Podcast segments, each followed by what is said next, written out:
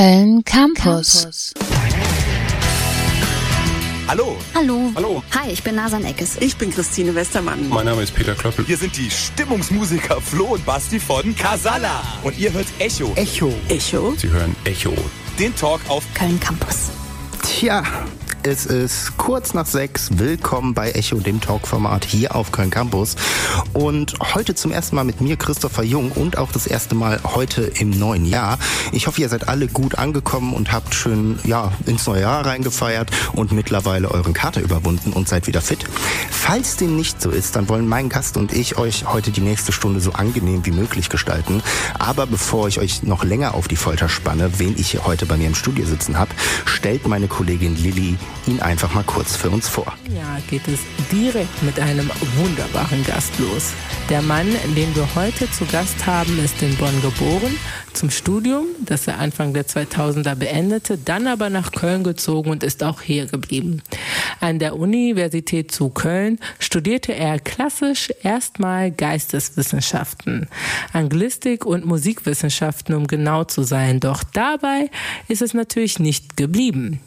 Im Anschluss kam dann nämlich als Studium als Schauspieler an der Theaterakademie in Köln obendrauf. Aber nur Absolvent einer Schauspielschule zu sein, wäre natürlich zu einfach gewesen für Robert und deswegen übernahm er 2013 dann einfach den Laden und wurde ihr Leiter und Inhaber. Ich bin ähm, der Schulleiter und Inhaber der Theaterakademie Köln. Ich bin ähm, Schauspieler und ich habe äh, an dieser Schule vor 15 Jahren meine Ausbildung gemacht. Außerdem war Robert Christot nicht nur auf deutschen Bühnen zu sehen, sondern hat sich der Schauspielerei auch schon weltweit gewidmet. Dabei stand er unter anderem auch schon in New York auf der Bühne, oder aber auch in Rom. Dem einen oder anderen könnte er aber auch schon aus dem Fernsehen bekannt sein. Dort konnte man seine Schauspieltalente nämlich auch im Tatort oder auch bei Pastewka bewundern. Was das bedeutet, was er über die Schauspielszene in Deutschland denkt und was es eigentlich mit der Band Kruschke auf sich hat, darüber wird er heute mit uns reden. Also, herzlich willkommen und Bühne frei für Robert! Robert! Christot bei Echo. Ja, auch nochmal an der Stelle herzlich willkommen von mir, Robert. Ich hoffe, du hast gut ins neue Ra äh, Jahr reingefunden und hast schön gefeiert. Ja, danke, danke erstmal. Vielen Dank für die Einladung. Sehr schöner, äh, schöne äh, Einleitung. Super. Ja, hast ja dich danke. ein bisschen wiedererkannt. Ich habe mich wiedererkannt, ja, auf jeden Fall. äh, danke, das äh, Silvester war friedlich mit der Familie, ganz entspannt und bin unbeschadet aus der Silvesternacht hervorgegangen. Ja, also na, keine Nachwirkungen zu spüren. Nein, nein, alles gut. Das ist super. Ähm, wir haben es ja gerade schon gehört in dem kleinen Einspieler, den die Lilly uns da vorbereitet hat. Du bist seit 2013 Leiter und Inhaber der Theaterakademie Köln. Das ist ähm, eine, ja, korrigier mich, eine der größten und äh, ja, einflussreichsten Schauspielschulen hier in Köln, wenn ich mich nicht irre. Ja, das, das kann man so sagen. Also Größe ist relativ, ne? gerade wenn man so über Universitäten nachdenkt, Ja. mit in Köln mit 80.000 Studierenden. Wir haben äh, zwischen 60 und 70 äh, Studierende, also Schüler sind es bei uns. Ähm, das ist aber für Schauspielschulen schon recht groß. Genau. Aber du warst jetzt ja nicht nur selber, äh, beziehungsweise bist ja nicht nur der Inhaber und Leiter, sondern warst ja auch selber ähm, dort äh, in der Ausbildung. Ich würde gerne, bevor ich darauf eingehe, nochmal ein ganzes Stück weiter zurückgehen und erstmal so die Grundfrage stellen, die man eigentlich jedem stellt, der irgendwie in Theater oder im Schauspiel tätig ist. Was war eigentlich so der Grund für dich, Schauspieler zu werden? Warst du immer so ein sehr nach außen gekehrter Mensch, so ein Klassenclown, Hampelmann? Das ist ja immer so das Klischee, was man da mitkriegt, wenn man Ja. darüber redet. Absolut, absolut. Ja, das war schon so. Also ähm, extrovertiert war ich schon immer und habe da das Rampenlicht irgendwie gesucht, wo ich es wo ich's kriegen konnte. Und dann war der Weg eigentlich relativ klassisch über Theater an der Schule. Da habe ich das erste Mal professionell Theater gemacht und habe das äh, total gefunden für mich. Das ist natürlich auch so man hat eine eigene Vorstellung, was man machen möchte und wo man sich wohlfühlt. Und wenn das Feedback dann von außen kommt, dass Menschen auf einen zukommen und sagen, das macht Sinn, das ist toll, macht das irgendwie weiter, das war schon, äh, das war schon super. Ich habe am Anfang nicht unbedingt an Schauspielerei gedacht, sondern Sondern? ja an erstmal wusste ich es gar nicht so genau, weil äh, dieser Beruf für mich, also der künstlerische Zweig, gar nicht so sehr ähm, in Betracht kam am Anfang. Ich dachte, ich gehe an die Uni und studiere, äh, ja, vielleicht Sprachen oder halt eben irgendeine ja, irgendwas. Ne? so das Dilemma, in dem, glaube ich, viele glaube ich, der Einzige, sind. dem es so geht. Ja. Es gibt heutzutage immer noch Leute, die mit der Einstellung anfangen zu studieren. Das habe ich auch gemerkt. Äh, unter meinen Kommilitonen und Kommilitoninnen waren dann auch viele, die gesagt haben, ich mache das jetzt mal irgendwie mal gucken, wo ich dann ende und habe mich dann nie so wirklich wohlgefühlt. Wie? Und, ja. Uh, sorry, sorry. nee, ich dachte halt an Musik. Also das war das, was mir am ehesten irgendwie in den Sinn kam. Ich habe früher auch viel Musik gemacht. Ich habe Klavier gespielt, habe in Bands gespielt und dachte, na, dann machst du irgendwie, drückst du dich da so künstlerisch aus. Ja, haben wir am Einspieler auch gehört. Was, was hat's denn jetzt eigentlich mit dieser Band namens Kruschke auf sich? Ist das so der, äh, die, aus der Mottenkiste deiner Vergangenheit entsprungen oder wie, wie, was für ein Teil von deiner Vergangenheit war ja, das? Genau, das sind so die verborgenen äh, Abgründe. Nee, das war eine super, äh, super Projekt eine Band mit äh, Freunden aus dem Ort, aus dem ich komme, Meckenheim in der Nähe von Bonn. Da ähm, haben wir einfach uns irgendwie zusammengerauft, haben Musik gemacht und äh, rausgekommen ist so eine Spaß-Metal-Kombo. Also die Sache haben wir schon recht ernst genommen, aber uns jetzt als, als Band nicht so sehr. Also Kruschke, der Titel, das äh, dass der, der Bandleader, also willst der älteste, der Leadgitarrist, wir hatten, wir hatten nur einen und der hat immer nur Power Chords gespielt, aber das war der Andreas Kruschke. Und ähm, dann haben wir die Band so genannt, wir dachten, das klingt schon so nach Metal. Bin auch sehr stolz auf mich, dass ich diesen Namen richtig ausgesprochen habe, weil es gibt ja häufig Leute, die das so schreiben, dann so, nein, das heißt Kruschke oder nee, so. Nee, Kruschke, Kruschke. Ich glaube sogar, wir hießen das Kruschke. Ich Geil. nicht mehr genau.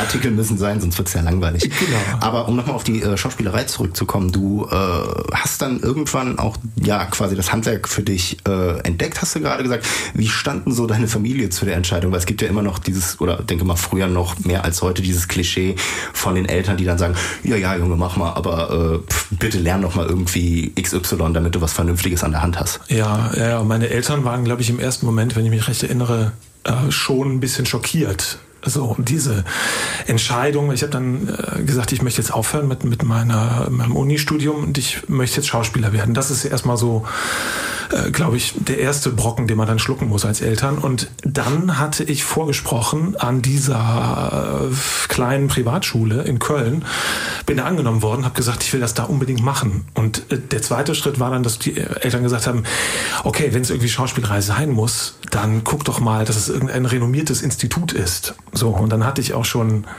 war ich schon so gut wie auf dem Weg nach Wien, um da am Max-Reinhardt-Seminar vorzusprechen. Ja, ich gesagt habe, okay, dann, dann versuche ich das mal und habe das nicht gemacht. Also ich habe an genau einer Schule vorgesprochen. Das war die Theaterakademie damals und dabei ist es dann auch geblieben. Das war dann die äh, zweite Kröte, die meine Eltern schlucken mussten. Ähm, die Vorstellung, glaube ich, wäre gewesen, dass ich eher ja, so eine Unikarriere irgendwie mache. Mein Bruder ist Arzt, also wäre so ein Rechtsanwalt irgendwie in dem Quartett nicht ganz verkehrt gewesen. Aber sie haben es dann verstanden, dass das ist, äh, was ich machen möchte. Und ähm, als sie mich dann gesehen haben, auch auf der Bühne, und gesehen haben, das ist das, was ich auch kann. Also seitdem haben sie mich immer. War das dann so dieser typische Moment, wenn dann die Mama auf einen zukommt, so, ach, das ist mein Junge oder so? Ja, ja, schon. Die ach. war dann schon stolz und das fand ich auch toll und die haben mich immer unterstützt. Ähm, du hast ja gerade erzählt, dass du dann quasi beziehungsweise bist ja nur dann zur Theaterakademie gegangen. Genau. Und ähm, wie war das denn damals? Wie war da der Aufnahmeprozess? Das war relativ klassisch. Also man spricht drei Monologe vor und wenn man wollte, konnte man noch ein Lied singen. So in einem kleinen Raum vor einer Kommission, die sitzen da hinter einem Tisch und ähm, dann habe ich meine drei Monologe gespielt. Weißt du das noch, was das war? Ja, das war ähm, das, das, oh, gute Frage. Das eine war irgendwas von Shakespeare, aber es war nicht Hamlet. sein oder, oder nicht sein. Genau, der war mir aber, das war mir aber äh, zu krass irgendwie. Äh, es, das eine war Leonce aus Leonce und Lena von Büchner, das weiß ich noch. Und dann was ganz Unbekanntes von Gerland Reinshagen. Ähm, da weiß ich aber leider überhaupt nicht mehr, wie das Stück heißt und wie der Titel äh, der, der Figur war. Aber irgendwie, es gab zwei, zwei Runden, also einmal diese Monologe und dann war die zweite Runde, äh, dass mit uns gearbeitet wurde. Und nach der ersten Runde sagten die dann schon, nö, das hat uns gereicht, ähm, Sie können da gerne anfangen. Das war irgendwie da war ich baff. Also nach 20 Minuten war ich da raus und die hatte die Zusage von denen. Und also stand right da. away, ohne irgendwie noch sagen, ja, wir rufen an oder wir melden uns oder Nee, so. genau. Das war direkt die Ansage. Die haben sich kurz beraten und haben gesagt, ja, kannst gerne anfangen. Hast du denn damals schon irgendwie gemerkt, so dass dir diese, dass dir ja quasi die Theaterakademie noch später irgendwie in deinem Leben oder in- später in deinem Leben noch irgendwie ein Teil sein wird für dich? Das kann ich so nicht sagen. Also ich war total geflasht natürlich, dass sie mich aufgenommen haben. Und für mich war es wichtig, in Köln zu bleiben. Und deswegen gab es gar keine Alternative. Dass die mich aufgenommen haben, das war natürlich ein super Gefühl. Ich fand die alle irgendwie wirkten sehr kompetent. Das konnte ich natürlich gar nicht beurteilen. Aber es war so eine Atmosphäre, wo ich dachte, ja, hier fühle ich mich aufgehoben. Und hier will ich sein, so ganz äh, impulsiv und äh, ohne, dass man es wirklich begründen kann. Und dass das so kommen würde, wie es jetzt gekommen ist, damit hätte ich nicht gerechnet. Ist es denn äh, damals so gewesen, ich, wenn ich mich äh, recht erinnere, war es 2005, als du dann fertig warst mit dem Genau. Studium? Ähm, bist du dann erstmal weggegangen oder bist du dann direkt als Dozent dort geblieben oder wie hat sich das entwickelt für dich? Nee, erstmal war ich weg von der Schule. Also ich habe direkt vom ähm, nach meinem Diplom habe ich ein Engagement bekommen an der Landesbühne Rheinland-Pfalz in Neuwied. Und von da kam dann eines so zum anderen und dann habe ich die Schule immer auf dem Laufenden gehalten, was ich so mache. Ich war beim Tag der offenen Tür, wenn ich konnte. Also ich habe schon immer äh, Kontakt gehalten, hatte auch ein ganz persönlich äh, gutes Verhältnis mit dem Schulleiter und Gründer und war immer gerne da. Aber ähm, angefangen als Dozent habe ich dort 2009. Ähm, mit welchen Fächern? Also auch das, was du heute noch äh, lehrst oder hast du dich da erstmal langsam rantasten müssen? Ja, ja, ganz langsam. Also ich habe damals mit Erzählen angefangen, so heißt das Fach, das unterrichte ich heute immer noch. Aber das war ganz wenig, das sind zwei oder drei Stunden in der Woche. Und der Dozent, der das gegeben hatte, der auch noch mein Lehrer war, der hat sich beruflich umorientiert und wollte das Fach abgeben und hatte mich da vorgeschlagen. Und da sagte ich, pff, klar, das war eins meiner Lieblingsfächer. Ähm, das habe ich dann gerne übernommen und war natürlich auch toll irgendwie zu unterrichten und irgendwie was weiterzugeben. Habe am Anfang auch gedacht, naja, ist das nicht ein bisschen früh, so ein paar Jahre erst im Beruf, aber es hat ganz gut hingehauen. Und wie ist es denn jetzt dann schlussendlich dazu gekommen, dass du gesagt hast, 2013, ja gut, ich mache das mal hier jetzt? An dem Tag, an dem ich ähm, meinen Dozentenvertrag im Büro unterschrieben habe, da hat der Bernhard Büttel, der das damals geleitet hat, mich gefragt, ob ich mir das irgendwann mal vorstellen könnte, weil er so auf der Suche war nach einem Nachfolger. Hat er schon mal so vorgetastet? Ja, so. ja, genau. Und ich war, das war so eine Mischung aus Schreck und, und Begeisterung, weil ich da diesen Laden, ich hatte da meinen Abschluss gemacht, ich habe ein paar Jahre schon in dem Beruf gearbeitet und habe gemerkt, was ich da gelernt habe, bringt mich weiter. Das war super. Und ähm, habe dann gesagt, ich muss da lange drüber nachdenken. Also ich habe schon gesagt, ich kann mir das prinzipiell vorstellen, auf jeden Fall. Aber ähm, das war noch ganz am Anfang, wo ich dachte, jetzt will ich erstmal irgendwie als Schauspieler richtig, richtig was reißen und habe da gesagt, ich muss ein paar Jahre drüber nachdenken. So. War es denn dann, äh, beziehungsweise wir haben ja auch gerade schon gehört, dass du äh, nicht nur in Deutschland jetzt äh, aktiv warst als Schau- Schauspieler, sondern die Erfahrung, die du da im Ausland gesammelt hast, jetzt zum Beispiel in New York oder auch äh, in Italien. Wie, wie sah das aus und wie hat das dich darauf vorbereitet, dass du jetzt äh, Schulleiter einer Theaterschule bist? Ja, das ist eine super Frage, weil das war ähm, genauso ein Zwiespalt. Denn zu der Zeit, als ich dann ähm, darüber nachgedacht habe und ähm, auch das immer wahrscheinlicher wurde, dass ich das mache, da lief das richtig rund bei mir. Und ähm, die diese Gastspiele, die ich hatte in, in New York beim Lincoln Center Festival, ähm, das waren Produktionen, also in in dem Fall war das eine Produktion von der Ruhr Triennale, wo ich mitgewirkt hatte. Und das ist natürlich irre, irgendwie nach New York. Und Das ist ja die Theaterszene so für, für die Staaten. Es ist der Wahnsinn. Wir waren dann drei Wochen waren wir da und man ist dann irgendwie vom Hotel quer durch den Central Park zur Arbeit gelatscht. Das war also das war schon ziemlich nah an dem, was man sich so als Klischee Schauspielervision vorstellt. Und ähm, in, auch in Rom, das war 2011, da rief mich bei einer Theaterpremiere im Frühjahr 2011, rief mich ähm, eine äh, äh, Dame an von den Salzburger Festspielen und sagte, hey Mensch, wir haben doch bei der Ruhrtriennale schon mal zusammengearbeitet, hättest du nicht Lust, mit Peter Stein ähm, bei den Salzburger Festspielen Macbeth zu machen? Und da ist mir das Herz in die Hose gerutscht. Und ich habe gesagt, klar, mache ich. Und äh, mit der Produktion waren wir dann im Herbst 2011 in Rom an der Oper. Und das ist halt so, das sind so Momente, wo du denkst, ja, wie, wie kann es noch weitergehen? Ne? Also was kann passieren? Und was wichtig war für die Entscheidung zu dem Zeitpunkt war, dass ähm, da äh, ich bin verheiratet und damals war das erste Kind schon da und die, der Wunsch nach einem zweiten lag so schon zumindest irgendwie so in der Luft. Und ähm, ich habe gemerkt, wie schwierig das dann wird, wenn man halt irgendwie solche Produktionen macht und viel unterwegs ist. Und die Familie ist zu Hause. Das war schon immer eine Sache, die mir irgendwie sehr, sehr wichtig war, viel bei der Familie zu sein. Und das war noch so ein Punkt, wo ich gesagt habe, okay, ich habe da, wenn ich das mache, habe ich einen Arbeitsplatz zu Hause, den ich selber gestalten kann und der ist fest. Und das war, ist ja eigentlich ein Sechser im Lotto. Ja, das hört sich doch äh, relativ ereignisreich an und äh, wie es dann weitergegangen ist, beziehungsweise wie du dann gleich noch, äh, ja, beziehungsweise was du über die äh, Schauspielszene und die Erwartungen und die Perspektiven äh, denkst, die du an deine Schüler hast oder die deine Schüler haben, darüber werden wir gleich reden. Yes. Aber bei Echo ist es ja üblich, dass man Musik mitbringt als Gast und du hast mir eine Liste zugeschickt mit Tracks, aus denen ich jetzt äh, eine Sache abspielen würde, nämlich ist This the World We Create von Queen. Erzähl mal kurz, warum der Song und was verbindest du damit? Ich verbinde damit ganz viel. Entschuldigung, ich habe das gehört äh, zum ersten Mal auf dem Live-Album Wembley, ich glaube 86. Und ähm, das kennt man ja vielleicht so, so musikalische Erweckungserlebnisse. Du hörst einen Song und denkst, boah, Ja. sowas habe ich noch nie vorher gehört.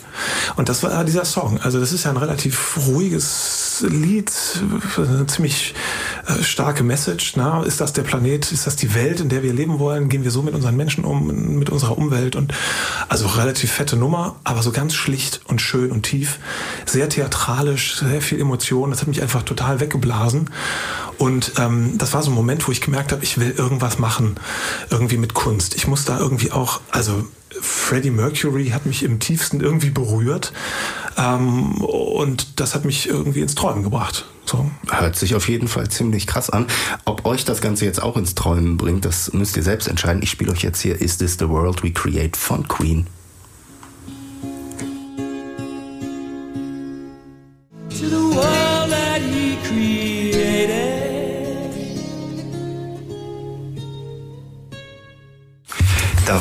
Song schon zu Ende. Was ist denn hier passiert, Freddie Mercury? Das ist ja eigentlich ein viel längeres Lied, wenn ich mich nicht irre, Robert, oder? Ja, das ist vielleicht die Ergriffenheit.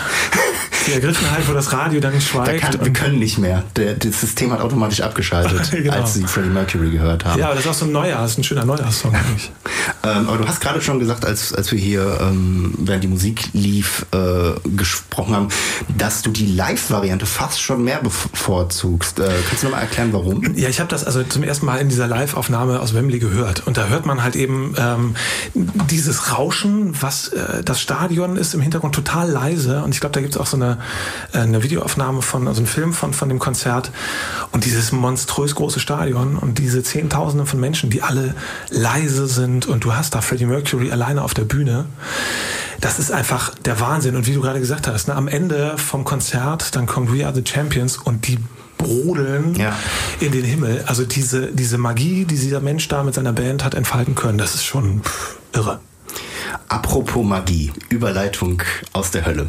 ähm, gehört ja auch immer so ein bisschen zum, zum Schauspielen dazu, Ja. Leute ja dem Glauben zu bescheren, dass man jetzt nicht man selbst ist, sondern jemand anders. Wie siehst du das jetzt so als Leiter einer Theater-Schauspielschule? Hat sich das jetzt speziell jetzt auf die TAG bezogen Ja. im äh, Vergleich zu früher verändert? So was, was es heißt, ein Schauspieler zu sein? Ja und nein. Also auf der einen Seite geht es darum, als Schauspieler willst du Menschen berühren, das heißt, du möchtest ähm, ihnen Emotionen geben, beziehungsweise dafür sorgen, dass in ihnen Emotionen geweckt werden durch das, was du machst. So, also mal etwas fahrlässig verkürzt dargestellt. Und das äh, ist, glaube ich, schon immer so gewesen, seit äh, in frühester Urgeschichte Menschen um ein Feuer rumtanzten, um irgendeine Jagd nachzuspielen. Und das wird sich auch niemals verändern. Also das Berührtwerden, das Emotionale an dem ganzen Beruf, das ist immer äh, das Ding eigentlich. Ähm, wie sich dieser Beruf darstellt 2017 folgende, was man als Schauspieler können muss, das hat sich schon ziemlich verändert. Also als ich meine Ausbildung gemacht habe, da ging es vor allem um die Schauspielerei. Das heißt, du lernst Darstellung, du lernst Arbeit mit dem Körper, ähm, Sprecherziehung gehört natürlich dazu, Gesang, Tanz, diese klassischen darstellenden Kernfächer.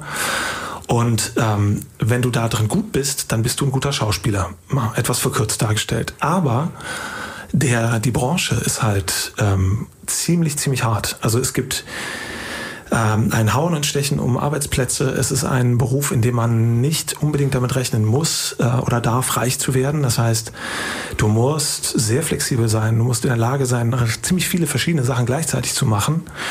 Und das muss so eine Ausbildung heutzutage, finde ich, äh, oder das finden wir alle an der TAG, auch abbilden. Das heißt, du musst nicht nur ein guter Schauspieler sein, sondern noch mehr. Du musst auf der einen Seite, was wir damals überhaupt nicht hatten, du musst ein bisschen lernen, wie funktioniert so ähm, ein Arbeitsmarkt. Was ist das für ein Markt? Was sind die, wie sehen die Arbeitsplätze aus, auf die ich vorbereitet werde? Glaubst du, man kann das heutzutage besser sehen als jetzt noch zu deiner Zeit? Glaubt ihr, wurde da früher eher ins kalte Wasser geschmissen als heute? Schon, ja, auf jeden Fall. Da hieß es so, früher war es, wenn du ein guter Schauspieler bist, dann klappt das. Sei gut, dann äh, Qualität setzt sich durch ist auch nicht ganz falsch, ja, aber man kann es ein bisschen leichter machen. Denn äh, die Vorstellung, was für Arbeitsplätze einen so erwarten, wenn man da nicht drüber aufgeklärt wird, kann das auch zu ziemlich viel Enttäuschung führen. Also wenn du ganz klar sagst, das erklären wir unseren Bewerbern auch beim Vorsprechen, Du musst damit rechnen, überwiegend als Freiberufler zu arbeiten. Heute hier, morgen da, drei Wochen äh, Proben an einem Theater und dann hast du Premiere. Parallel spielst du irgendwo vielleicht noch ein Kinderstück vormittags arbeitest als Sprecher und im besten Fall machst du noch so dein eigenes Ding. Also vielleicht bist du auch ein Autor oder ein Regisseur, Dramaturg und machst du deine eigenen Projekte. Na, und alles irgendwie, um zwei Sachen zu vereinen, nämlich über die Runden zu kommen, als Beruf, einfach als Erwerbstätigkeit.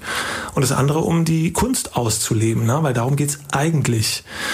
Und ähm, das versuchen wir unseren Schülerinnen und Schülern zu vermitteln. Also indem wir denen erklären, wie funktionieren Jobs, wie bewerbe ich mich, äh, was ist die Künstlersozialkasse, wie schreibe ich eine Rechnung. Ja, ähm, das ist mal eine gute Frage. Was ist denn die Künstlersozialkasse? Die Künstlersozialkasse ist eine ganz tolle Einrichtung äh, vom Bund. Ähm, ganz vereinfacht erklärt ist das äh, eine Versicherung für Künstler, die sich diese normale gesetzliche ähm, Versicherungsbeiträge nicht leisten können. Ich war mal zwischendurch, ich glaube, ein Vierteljahr freiwillig versichert und da zahlte ich dann im ersten Monat äh, 350 Euro oh, okay. Versicherung. Einfach so, weil vorher lief es ganz gut und dann knallen die, die Sätze echt nach oben.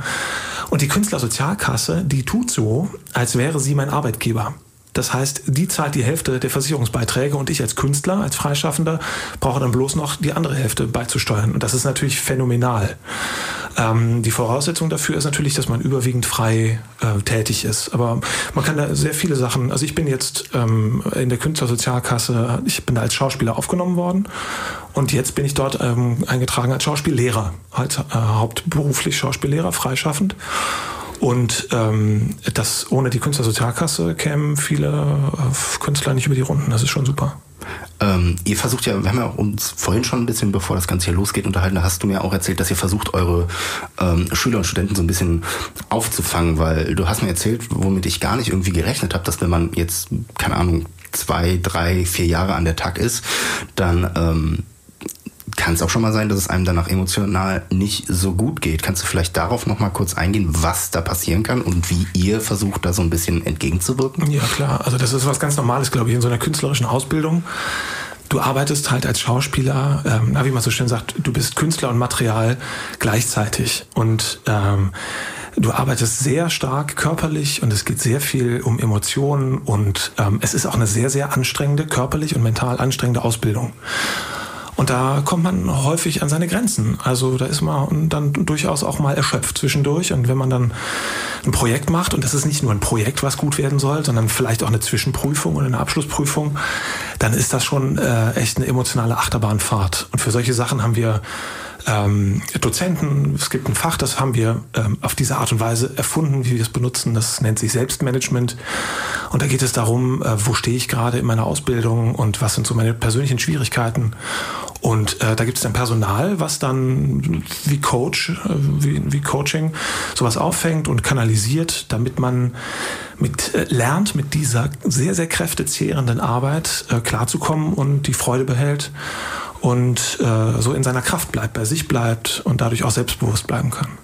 Ähm, das hat ja auch häufig irgendwie dann damit zu tun, dass die Leute Erwartungen daran haben, wenn sie zu euch kommen Ja. zum Vorsprechen und Genau. äh, sagen, ich möchte jetzt Schauspieler werden. häufig gibt es ja auch diese, diese Menschen, die dann so ein bisschen, äh, ja, ich nenne es jetzt mal Starstruck sind und ein bisschen Ja. schon in Richtung Hollywood aimen und so. Ist es für euch schwierig, mit solchen Erwartungshaltungen umzugehen? Beziehungsweise wie geht ihr überhaupt mit Leuten um, die direkt solche hohe Erwartungshaltungen haben? Ja, also so hohe Erwartungshaltungen sind ja gar nicht, erstmal gar nicht schlimm. Wenn jemand Idole hat und sagt, ich will auch so sein wie der, dann ist das ja erstmal eine super Motivation. Jetzt muss man ähm, aber überlegen, dass, ähm, dass diese Menschen, diese Berühmten, sind der allerkleinste Teil äh, all dieser Schauspielerinnen und Schauspieler. Und man darf nicht äh, erwarten, berühmt zu werden. Das ist ganz klar. Also die meisten Schauspielerinnen und Schauspieler arbeiten so. Ähm, in einer, in einer Branche, wo man vielleicht das, was sie machen, kennt, ja, wenn es um Filme geht oder zum Beispiel viele arbeiten ja auch, wenn es immer im Radio, ne, viele arbeiten ja auch als, als Sprecher. Das heißt, wir kennen die Stimmen vielleicht, aber wir kennen die Namen dahinter nicht. Und ähm, diese Erwartungen, das ist nicht schwer, damit umzugehen für uns. Das ist unser tägliches Brot. Na? Wir müssen nur gucken, wie können wir die ein bisschen runterdampfen, die Erwartungen, und an diese Stelle eigene Ziele setzen. Also das ist eine der wichtigsten Aufgaben, die wir haben als Schule, mit den Schülerinnen und Schülern herauszufinden, was ist denn dein, was kann denn dein persönliches Ziel sein, was erreichbar ist, äh, was ist dein nächster großer Schritt und ähm, wenn man das lernt und wenn man das schafft, kleine Schritte, die einen schon herausfordern, motivieren, wo man über Grenzen gehen muss auch, aber die erreichbar sind, sich zu bauen, dann kann man irgendwann auch größer denken. Ne? Also, weil das ist auf der anderen Seite auch wichtig, dass man nicht ähm, deprimiert wird, wenn man immer nur hört, was für ein schwerer Beruf das ist, weil es der tollste Beruf der Welt äh, aus meiner Sicht. Ne? Man muss nur wirklich genau wissen, wie komme ich, ähm, wie komme ich äh, weiter in dem Job? Was, also mehr als die Hälfte unserer Arbeit besteht eigentlich aus Aufklärung. Wie funktioniert der Beruf und wie kann man da drin äh, sein Heil finden, indem man sich sehr genau kennt und weiß, was ist jeweils meine nächste Grenze, über die ich gehen muss.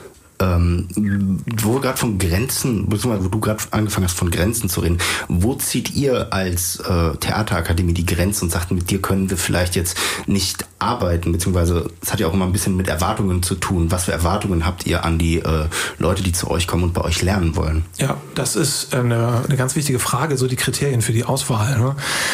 Also wenn man sagt, ähm, es muss eine, eine künstlerische Begabung da sein, dann ist das, klingt das auch gut, aber auch das ist ja, muss man erstmal definieren. Was heißt denn Talent in dem Bereich? Ist ja auch sehr äh, subjektiv, wenn, wenn man sich das mal so anhört. Genau, und wir versuchen irgendwie objektive Kriterien zu entwickeln, damit ähm, die Bewerber zum Beispiel, die wir ähm, nicht nehmen, und das sind die allermeisten, ähm, dass die auch verstehen, warum wir sie nicht genommen haben.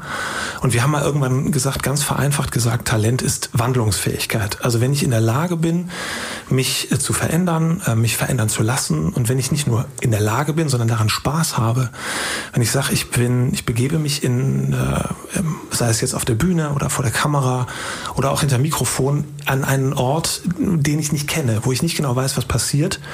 Und ich freue mich aber darauf, mich dort verändern zu lassen. Das ist eigentlich das Wichtigste, weil das erfordert Mut, ähm, und äh, zuzulassen, dass man Angst hat, dass man aber nicht weiß, was jetzt kommt und sagt, hey, es wird bestimmt spannend, sich auf seine Spielpartner einzulassen und dann einfach mal äh, ja, zu erleben, was hinten rauskommt, die Sicherheitsnetze loszulassen. Ja, und das versuchen wir in diesen zwei Tagen Aufnahmeworkshop herauszufinden. Und dann gibt es noch so ein paar, also man sollte in der Lage sein, ähm, sich im Rahmen der Anforderungen normal bewegen zu können. Man sollte ähm, gesunde Sprachorgane haben. Man sollte auf jeden Fall ein Teamplayer sein. Ähm, darstellende Kunst ist immer Teamsport. Äh, Kommunikationsfähigkeit, Teamfähigkeit, das ist total wichtig. Fantasie natürlich auch, ne? also dass man irgendwie kreativ ist. Ähm, das sind aber auch Sachen, die kann man auch lernen. Also Kreativtechniken, das ist auch etwas, was wir unterrichten. Ähm, und so die, die Grundvoraussetzungen sind Menschen, die Lust haben aufeinander und wir haben Lust auf die. Ne? So, das muss man auch sagen. Wir verbringen sehr viel Zeit mit denen und dann sagen wir auch, wir schicken die nach Hause. Wir sagen, die Chemie stimmt nicht. Das ist ein Luxus, den können wir uns erlauben. Das ist dann aber auch besser für die Bewerber. Ist es denn so, weil, äh, wenn ich das richtig verstanden habe, stehen jetzt bald bei euch wieder diese Spieltage an, wo die Leute ähm, in diesen zwei Tagen Workshop sich quasi bewerben können. Wie viele Leute kommen da so im Schnitt immer so, so zu euch? Das ist total unterschiedlich. Wir machen die diese Aufnahmeprüfung einmal im Monat. Ja, wir wollen die Hürde ziemlich runtersetzen, damit viele sich trauen, es einfach mal auszuprobieren. Und ähm, manchmal sitzen da vier und manchmal sitzen da 30.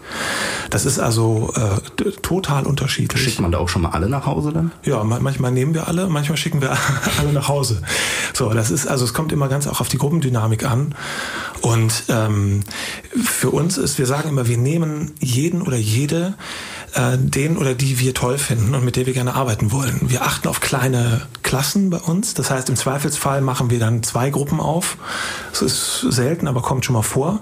Wir schicken niemanden nach Hause, den wir toll finden, aber ähm, wir müssen überzeugt sein von den Bewerbern und die ja auch von uns. Also wir bewerben uns ja auch um diese Talente da draußen. Das heißt, nach zwei Tagen Workshop wollen wir ja auch, dass die Bewerberinnen und Bewerber sagen, hey, das ist ein toller Ort, das sind inspirierende Leute, da möchte ich hin. Ähm, wenn man wenn man dann jetzt diese drei drei Jahre ungefähr sind es doch, wenn ich vier, vier Jahre genau. ähm, Ausbildung hinter sich hat. So im Schnitt, wie, was glaubst du, wie viele schaffen es tatsächlich dann in den Beruf? Oder gibt es auch le leider dann Leute, die sagen, ja, aber ich kann davon leider nicht leben. Klar, das gibt's auch und das finde ich auch gar nicht schlimm. Also natürlich wäre es schön, wenn alle Bewerber in dem Beruf erfolgreich wären. Das ist aber illusorisch. Ähm, der Punkt, den du genannt hast, ich probiere das eine Zeit lang und dann merke ich, ich kann davon nicht leben. Das gibt es natürlich. Ähm, einige greifen dem schon vor, indem sie zum Beispiel direkt nach der Ausbildung noch eine, ein weiteres Studium machen. Das finde ich auch total legitim. Denn so eine künstlerische Ausbildung ist ja eine künstlerische Ausbildung. Das heißt, es darf gar nicht der Anspruch sein, dass man sofort und für immer im Beruf landet. Das wäre zu viel erwartet. Also sind die Leute sich schon bewusst, dass es sich teilweise dabei leider auch um eine brotlose Kunst handelt. Im schlimmsten Fall. Ja, im schlimmsten Fall ja. Das erklären wir denen auch relativ deutlich. Aber wir haben auch vieles, was wir denen an die Hand geben können, damit es eben nicht so ist. Also unsere Dozenten zum Beispiel sind alles Künstlerinnen und Künstler, die aktiv im Beruf stehen und die ähm, Fachwissen vermitteln, aber auch als Mentoren äh, aufzeigen können, das war so mein Weg, um jetzt erfolgreich zu sein als Schauspieler, als Regisseur, als Choreografin. Und so ähm, kannst du, lieber Schüler, vielleicht auch dich inspirieren, das so ähnlich zu machen. Ne? Und wir haben äh, viele Kooperationspartner, das ist ganz toll sodass ähm, einige schon aktiv im Beruf sind, bevor sie die Ausbildung abgeschlossen haben. Das ist also dann ideal, ne? dass sie also schon einige Projekte gemacht haben und im besten Fall schon einen Job in der Tasche haben, wenn sie ähm, ihr Diplom von uns bekommen. Jetzt macht ihr ja nicht nur diese ähm, Komplettausbildung, sondern ihr bietet den Leuten ja auch Workshops an. Das kann für Leute sein, die schon im Beruf stehen oder äh, einfach mal eine neue Perspektive haben wollen, aber auch äh, Leute wie ich, ich war auch einmal bei einem eurer Workshops beim Synchronsprechen, die einfach mal sehen wollen, wie das so ist. Wie ist das gestaffelt? Wie ist das Verhältnis zu den Sachen, die ihr wirklich aktiv anbietet für Leute, die äh, im Beruf stehen und für Leute, die dann sagen, okay, ich guck mal? Ja, also wir haben eine Weiterbildungsklasse, so heißt das bei uns alles, was nicht Vollausbildung ist mit Ziel, Schauspieldiplom, ähm, läuft bei uns unter Weiterbildung und das ähm, schwankt so zwischen fünf und zehn Teilnehmern. Ähm, und dann haben wir noch diese Workshops, wo Menschen, so wie du, einmalig zu uns kommen. Die sind in der Regel ziemlich gut besucht. Das heißt, bei so einem Zweitages-Workshop hat man dann je nach Fach, auch äh, abhängig von dem, was da unterrichtet wird, fünf bis zwanzig Teilnehmer. Und ähm, was jetzt, diese Weiterbildung haben wir seit vier Jahren und was sich jetzt so langsam entwickelt sind, ist eine Gruppe von Menschen, die immer wieder bei uns Kurse machen oder die auch über diese Weiterbildung äh, neben dem, was sie beruflich machen, regelmäßig bei uns, also jedes Semester einen kleinen Inszenierungskurs machen, also immer wieder was spielen und äh, Grundlagenseminare so machen. Das, da wächst so eine kleine Community ran, das ist ganz schön. Und die äh, arbeiten natürlich auch mit den Schülerinnen und Schülern zusammen in verschiedenen Kontexten. Gibt es denn außer dir jetzt auch noch andere Leute, die äh, quasi an der TAG angefangen haben als äh, ja, Schüler und sind dann ins äh, Kollegium bzw. ins Dozenten, äh, in die Dozentenriege eingestiegen? Ja, das gibt es. Also jetzt ähm, das äh, in Anführungsstrichen prominenteste Beispiel ist der Janosch Rohloff. Der hat 2012 äh, seinen Abschluss gemacht ähm, und war einer meiner ersten Schüler. Und äh, der hat eine, ein Ensemble, das Nö-Theater. Und die sind sehr erfolgreich. Die haben 2012 den Theaterpreis und den Hackenberg-Preis für politisches Theater bekommen mit einem Stück über den Verfassungsschutz. Und ähm, der Janosch unterrichtet seit äh, einigen Jahren auch schon äh, an der Schule, hat jetzt im letzten Jahr im Sommer eine Abschlussinszenierung äh, gemacht mit, mit der Diplomklasse äh, ein Stück von Molière, das war ähm, super. Die ähm, sehr, sehr erfolgreiche Produktion. Das ist also toll, solche Leute dann auch früh an die Ausbildung ran wieder zurückzuholen, zu sagen, jetzt unterrichtest du auch. Und das nächste Beispiel ist die Anne Müller. Die hat hier auch mal gearbeitet beim Campusradio und äh, die ja. wird jetzt im äh, Sommersemester eine äh, Schwangerschaftsvertretung machen im Bereich Bewegung. Von der sollen wir auch noch unserem Kollegen Benedikt äh, schöne Grüße bestellen, der heute leider äh, krank, ich mache jetzt mal ganz dicke Anführungsstriche, zu Hause sitzt. Ähm, ähm, aber äh, ich würde jetzt fast schon sagen, wir machen jetzt nochmal eine kleine Musikpause, weil Klar. du hast echt eine Menge cooles äh, Zeug mitgebracht, was die Musik angeht. Den nächsten Track, das ist Musik von John Miles. Könntest du vielleicht auch nochmal kurz erzählen, warum jetzt der? Ja, also der ist, ähm, das ist so ein, so ein Lieblingslied von mir und meiner Frau, deswegen ist das einfach eine persönliche äh, Ähm, und ich fand den schon immer geil, weil der so ewig lang ist. Also es gibt da so eine, so eine ganz lange Fassung von, ne, die, die irgendwie achteinhalb Minuten ist. Unsere ist nur fünf. Ja, das ist besser so. Aber äh, ich, also ich finde den musikalisch, finde ich den wahnsinnig toll, den Track. Und Music was my first love. Also das äh, hat auch damit zu tun, dass ich ähm, früher dachte, ich werde mal vielleicht, wenn, dann werde ich mal Musiker. Ne? Also irgendwie gibt es da auch so eine berufliche Perspektive. Und ja, es ist ähnlich wie bei Queen. Hat mich auch einfach berührt, die musikalische Komplexität. Und das, ja, das ist ein Evergreen für mich. Ja, und äh, emotional geht's dann einfach auch hier weiter mit Music von John Miles hier bei Echo auf der 100,0.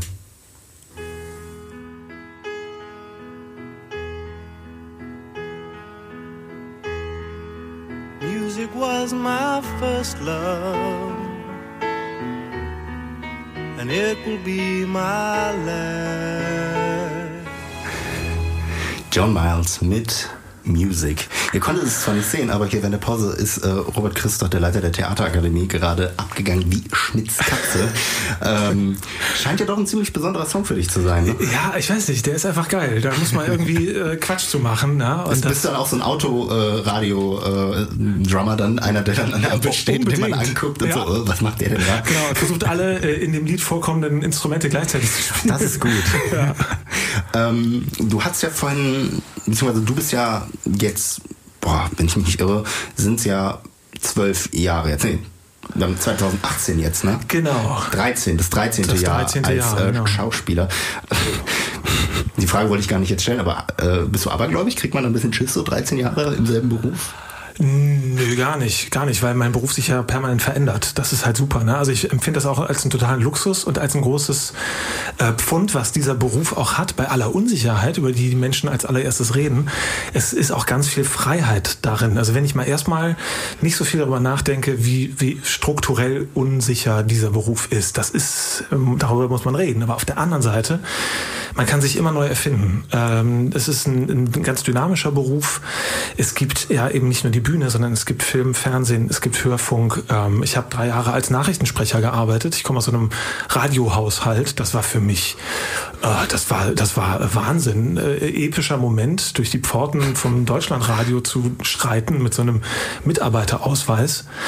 Und jetzt mache ich halt was anderes. Ne? Das ist, ähm, äh, also ich habe da gar keine Sorge. Die, wenn man Angst hat, ist das okay. Ne?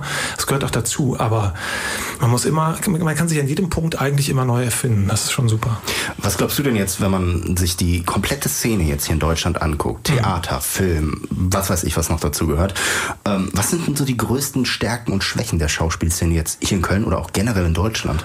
Also es gibt ein paar ganz große Schwächen. Das ist zum Beispiel, dass ähm, Schauspielerei kein geschützter Beruf ist. Also jeder Mensch in Deutschland darf sich vor dem Gesetz Schauspieler nennen und ist es dann auch. Ist notiert, mache ich ab morgen. Ja, kannst du, kannst du tun, ist total legitim. Das ist natürlich schwierig, ne? gerade mit den, ähm, also das ist eine Sache von, von äh, Status, ja, also das ist nicht so angesehen, das kann ja jeder irgendwie und es ist ganz konkret zum Beispiel, wenn man sich Scripted Reality Formate anguckt, ein Desaster. Oh Gott. Ja, genau, weil das ist qualitativ total schlecht, aber es bringt die Leute ähm, äh, vor die Kamera, ne? weil jeder Hinz und Kunst dann auch mal irgendwie Fernsehserienstar werden möchte. Und das ist also wirklich, wirklich schwierig. Ne? Also da muss, finde ich, müsste man unbedingt was ändern. In anderen Ländern ist das anders. Da ist das ein geschützter Beruf und äh, da geht man ein bisschen, bisschen sorgsamer mit den Schauspielern um.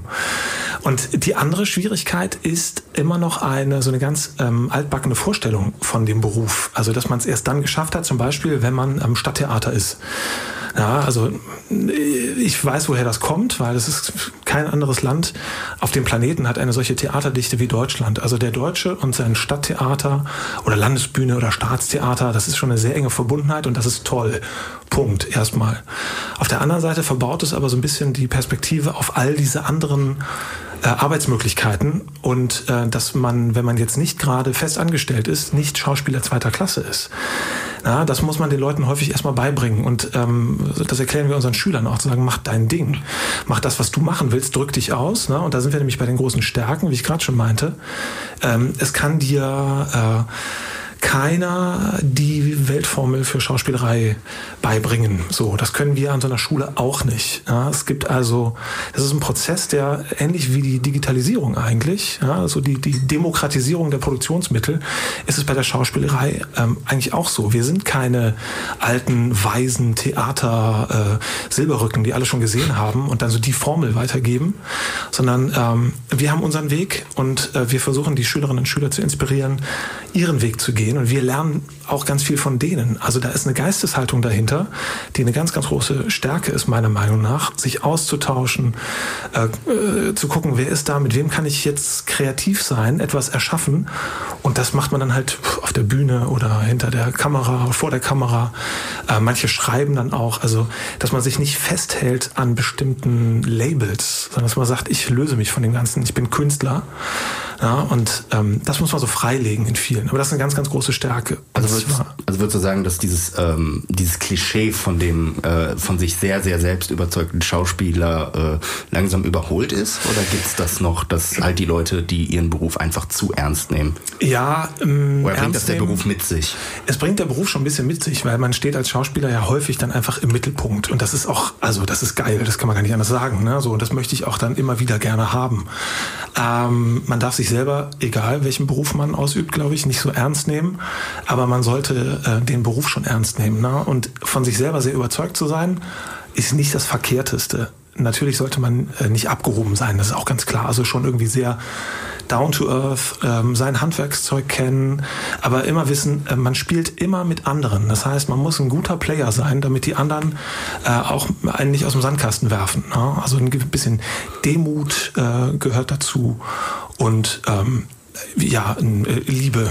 Also so, so eine Mischung so ein, aus Ellbogengesellschaft und Respekt füreinander. Ja, die, die Gesellschaft ist eine Ellbogengesellschaft und das ist ein Problem. Ne? Aber trotzdem heißt es ja nicht, dass ich auch nur mit dem Ellbogen arbeiten muss. Das heißt, wenn wir alle irgendwie ein bisschen weniger Ellbogen äh, machen, dann können wir, und da glaube ich fest dran, auch können Schauspieler auch einen wichtigen Beitrag dazu leisten, eine Gesellschaft zu verändern.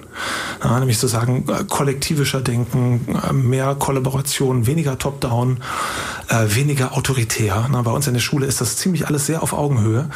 Also ich werde nächstes Jahr, äh, nee, dieses Jahr ist ja schon, ich werde dieses Jahr 40 und ich leite diese Schule. Das heißt, ich äh, ähm, sage nicht, dass ich alles weiß und alles kann. Das wäre total vermessen. Aber wir sind ein Kollektiv, was eigentlich ziemlich viel kann und ziemlich viel weiß. Äh, und wir lernen aber auch von den Schülern. Ja, wir sind nicht irgendwie besser, bloß weil wir mehr Lebenserfahrung haben. Und das merken die bei uns, ähm, wenn die zu uns kommen. Und äh, häufig ist das auch ein Kriterium, dass sie sagen, es ist die Atmosphäre, es ist die Haltung, der Blick aufeinander, äh, weswegen sie dann bei uns sein wollen.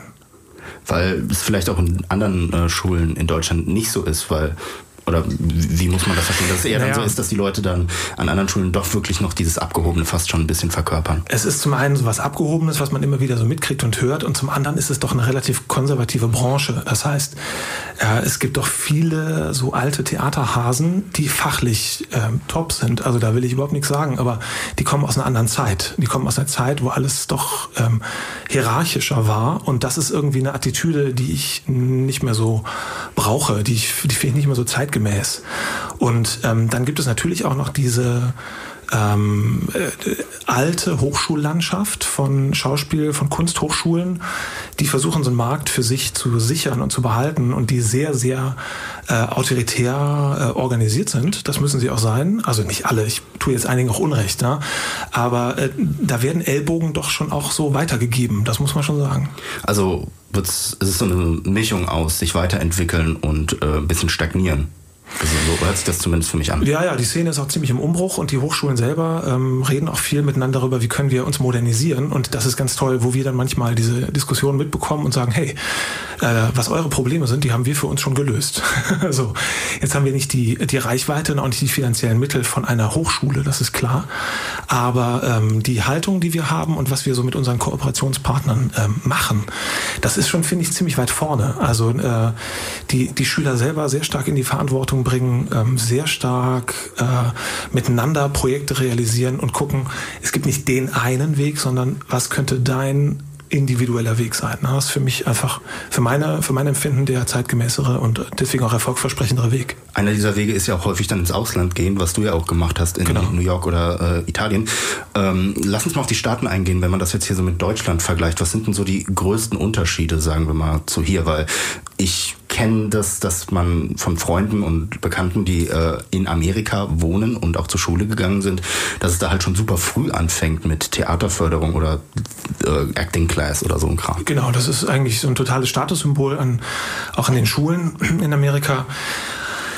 Ein großer Unterschied ist, ähm, die Kulturfinanzierung funktioniert genau andersrum. In Deutschland ist ähm, dieser Bereich halt zum großen Teil ähm, von der öffentlichen Hand finanziert, also vom Bund, den Ländern oder den Kommunen und ähm, nur zu zehn Prozent äh, sind das dann Sponsoren oder, oder private Förderer und in Amerika ist es genau umgekehrt. Das ist also zum größten Teil privat finanziert.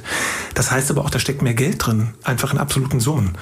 Und ähm, nicht umsonst kommen die Blockbuster aus Amerika, nicht umsonst gibt es diese monströse Filmindustrie und die Stars kommen aus Amerika, weil da einfach viel Kohle hintersteckt. Und die Amerikaner haben was, also man kann die für vieles kritisieren, ja, aber diese Haltung, dass äh, jeder äh, kleine Mensch aus dem Vorort es vielleicht irgendwie schaffen kann. Das finde ich schon ziemlich toll, ziemlich motivierend. Also mach's, ne, dieses, also dieses Klischee vom Tellerwäscher zum Millionär, so einfach ist es nicht. Aber die glauben sehr an sich. Das finde ich schon gut. Ne? Und das ist Deutschland neigt dazu, so ein bisschen trübe und äh, depressiv zu sein, sagen, ach, das klappt alles eh nichts, brotlose Kunst. Ja, ist es denn generell so. sehr schwermütig? Würdest du sagen, dass es generell eher so eine gediegenere, depressivere Stimmung ist? Weil wenn ich jetzt mir zum Beispiel, ich bin jetzt eher im Film zu Hause als im Theater. Wenn ich mir einen deutschen Film angucke, dann sehe ich immer so das Betroffenheitsdrama und oder den, äh, den Zweite Weltkrieg-Film oder so. Und es gibt sehr selten irgendwas, was mal so ein bisschen out of the box ist. Das stimmt. Ist das beim Theater anders? Ja, nee, ich glaube, das ist auch, mm, also ich würde das aus meiner Erfahrung gar nicht so pauschal ähm, bestätigen, weil es gibt schon da auch sehr viel ähm, sehr viel Humor. Das ist so eine Mentalitätsfrage. Ich glaube, ähm, dieses, dieses deutsche Arthouse-Kino, was sich häufig mit schweren Themen beschäftigt und mit so Dystopien, also das ist schon was, ähm, was es gibt und was ähm, vielleicht weniger geeignet ist für so einen Pärchenabend als dann irgendwie ein britischer oder ein amerikanischer, ähm, also so, so ein Popcorn-Film, so ein Pärchen- oder Liebeskomödie. Äh, das ist schon so, ne? Aber ähm, ja, der deutsche Humor ist halt einfach ein bisschen, bisschen abgründiger. also, gibt es aber schon. Was hast du denn für dich jetzt äh, zum Beispiel aus der Zeit mitgenommen, als du im Ausland warst? Was, also persönlich jetzt, ja, als was, Robert. Äh, ich als, ich als Robert habe ähm, aus äh, dem Ausland auf jeden Fall mitgenommen, ähm, dass man äh, weit, weit, weit, weit, weit über seine Grenzen gehen kann, die man irgendwann mal so für sich empfunden hat. Denn wenn du da mal hinkommst, also für mich waren das halt eben Stationen New York oder auch Salzburg, na, das ist jetzt nicht so furchtbar weit weg wie New York, aber das ist ja nun auch Ausland in Österreich. Ähm, einige Sachen gemacht in Salzburg und habe dann an diesen Stationen oder auch dann eben in Rom festgestellt, äh, auf der einen Seite die Menschen, die man dort trifft, an Orten, die früher mal so unerreichbar schienen, die kochen auch alle nur mit Wasser. Das ist halt eine ganz tolle äh, Erkenntnis. Ja? Und es sind überwiegend sehr, sehr nette, sehr sympathische Menschen, die ähm, auch gerne mit einem arbeiten wollen. Also das ist irgendwie ein, es ist gar nicht so harsh und so ist, wie diese Branche manchmal, manchmal so klischeemäßig beschrieben wird, dass man, dass es also nur ein reines Haifischbecken ist, ist es auf eine Weise auch. Ne? Aber es ist viel angenehmer, als ich gedacht habe. Und ähm, dass du da hinkommst und sagst, ich bin jetzt, ich bin jetzt an diesem Ort, ich kann da arbeiten und das triggert so einen Motor. Also das hat bei mir ganz viel ausgelöst, dass ich gedacht habe, ich bin jetzt hier an diesem Ort, ich bin jetzt, stehe jetzt da in der Oper in Rom und denke, wow, wie habe ich denn hierher kommen können? Ja, es hat sich einfach so ergeben. Wenn das geklappt hat, wo kann ich denn dann noch hinkommen? Also es hat mich total äh, selbstbewusst gemacht und auch mir ähm, ein Gefühl gegeben, ich habe was geschafft. Also ganz viel Selbstbewusstsein, Selbstvertrauen, das war schon toll. Also würdest du sagen, dass es heutzutage wirklich noch eigentlich fast notwendig ist, dass man ins Ausland geht, um sich so die Hörner abzuschlagen? Äh, oder ist es so ein Luxus, den man sich selbst gönnt? Oder ist es wirklich einfach wichtig, um später ansatzweise auch irgendwie erfolgreich eine Karriere als Schauspieler zu führen? Ich finde es ganz allgemein als Mensch ähm, in der Welt, in der wir leben, total wichtig, ins Ausland zu gehen, dass man möglichst früh fremde Kulturen ähm, kennenlernt. Äh, und äh, natürlich Hörner abstoßen ist das eine, ähm, fremde Kulturen kennenlernen oder welche, die auch gar nicht so fremd sind, aber vielleicht in Kulturen, die einem sehr vertraut vorkommen, auch das Fremde zu sehen und zu schätzen, finde ich total wichtig. Als Schauspieler ist es natürlich so, dass man ähm, im Sprechtheater äh, ist es natürlich etwas schwieriger, wenn man in einen anderen, anderen Sprachraum geht. So, da liegt natürlich Österreich und Schweiz äh, irgendwie noch so am nächsten. Aber wir haben zum Beispiel einige Absolventen, die mit dem äh, TAC-Diplom im, äh, in England einen Master machen. Im äh, angelsächsischen Raum ist unser Diplom gleichwertig mit einem Bachelor. Das heißt, da kann man dann ähm, einen Master machen, zum Beispiel in Theater. Und das, die, wenn die zurückkommen, dann sind die oft wahnsinnig inspiriert und ähm, äh, können da also noch andere Wege einschlagen, die sie so als Schauspieler, die ja irgendwie immer auf ähm, auf diese deutsche Sprache doch irgendwie festgelegt sind, ähm, da so ein bisschen eskalieren und sagen, ich mache jetzt noch was anderes, ich inszeniere jetzt vielleicht oder arbeite als Choreografin oder so. Ähm, Kulturmanagement ist ja auch, äh, kann man auch alles auf Englisch machen. Ne? Das ist schon, finde das schon wichtig. Also halten die Leute auch gerade durch diese flachen Hierarchien, die du vorhin angesprochen hast, auch noch Kontakt mit euch? Also ihr seid dann auch noch irgendwie äh, per Du nach fünf ja, Jahren oder so. Ja, ja, auf jeden Fall. Wir versuchen auch viel Kontakt zu halten. Wir versuchen uns auch Sachen anzugucken der Absolventen. Ähm, die fragen uns auch häufig, kommt ihr uns mal besuchen, so, seht ihr euch mal Inszenierung an. Das finde ich auch wichtig und wir laden ähm, Absolventen auch immer wieder ein äh, in die Schule, den Schülerinnen und Schülern, die aktuell dann da sind, ein bisschen was zu erzählen, so von ihren Lebenswegen. Ähm, und die, ähm, die, die Hürden so aufzuzeigen, aber auch so Erfolgserlebnisse zu berichten, ähm, so im Austausch zu sein, das ist schon, ist schon sehr wichtig. Und wir haben zum Glück einfach viele Absolventinnen und Absolventen, die das machen, was sie sich erträumt haben. Und dann ist es natürlich auch toll, wenn die zurückkommen und ganz happy sind und das auch weitergeben können. Also so siehst du dich auch häufig dann in den Leuten wieder, die du dann quasi in die Welt schickst, nachdem du sie vier Jahre unter deiner Fittisch, unter den Fittichen hattest. oder so. Total, total. Und was ich seit einiger Zeit, jetzt ist mein erster Jahrgang durch, den, ähm, also die haben mit mir angefangen. Ich bin ja seit fünf Jahren mache ich das. Und vor einem Jahr habe ich Absolventen entlassen, die mit mir zusammen im ersten Semester angefangen haben. Ich als Schulleiter und die als Schüler. Und jetzt zu erleben, was die so machen. Und der ähm, einer von denen, der äh, Asim Odobasic, der hat jetzt im Dezember äh, den Puck, den Kölner Nachwuchstheaterpreis bekommen. Das ist natürlich eine Riesenfreude, ne? wenn ich dann einfach sehe, die, die Schülerinnen und Schüler, die jetzt Abschluss machen, äh, die teilweise, nachdem sie äh, ihr Diplom ähm, gemacht haben, schon mehr gemacht haben als ich damals. Das ist schon super. Ich bin auch häufig äh, neidisch auf die und bewundere die wirklich für das, was sie machen. Ja? Und ähm, äh, bin ganz stolz. Also haben die schon, wenn sie zu dir kommen, eine Zukunft. Das finde ich ist ja eigentlich schon mal eine Ansage. Ja, du musst Äh, denen auch was bieten können. Ne? Du musst also eine, in, dieser, in diesem harten Brot Schauspielerei, musst du denen eine Vision bieten können, die äh, Bestand hat, die Hand und Fuß hat. Du musst eine Erklärung darauf liefern können. Äh, macht es Sinn, äh, an eine private Fachhochschule für Schauspiel zu gehen? Dafür musst du einfach echt gute Antworten liefern können. Okay, und bevor wir noch weiter über die Zukunft reden, würde ich jetzt noch mal eine Musikpause machen. Und Yes. ich mache jetzt mal was äh, total Verrücktes in Anführungsstrichen. ich lasse dir mal die Wahl. Wir haben einfach einmal Nothing Else Matter von Metallica und einmal Mr. Self-Destruction von Nine Inch Nails. Worauf hast du gerade mehr Bock? Oh, wo wir haben gerade über Amerika geredet, ne? Ja. Dann Mr. Self-Destruct von Nine Inch Nails. Den habe ich nämlich äh, im äh, Amerika-Austausch entdeckt für mich. Puh, keine Ahnung, 95 oder 94 oder so muss das gewesen sein in Texas. Und das war auch so, wie ich gesagt habe, solche Musik habe ich vorher noch nie gehört. Ist schon was Wildes und äh, hört euch das am besten mal selber an. Gleich reden wir noch weiter mit Robert Christot. Ihr hört immer noch Echo auf der 100,0.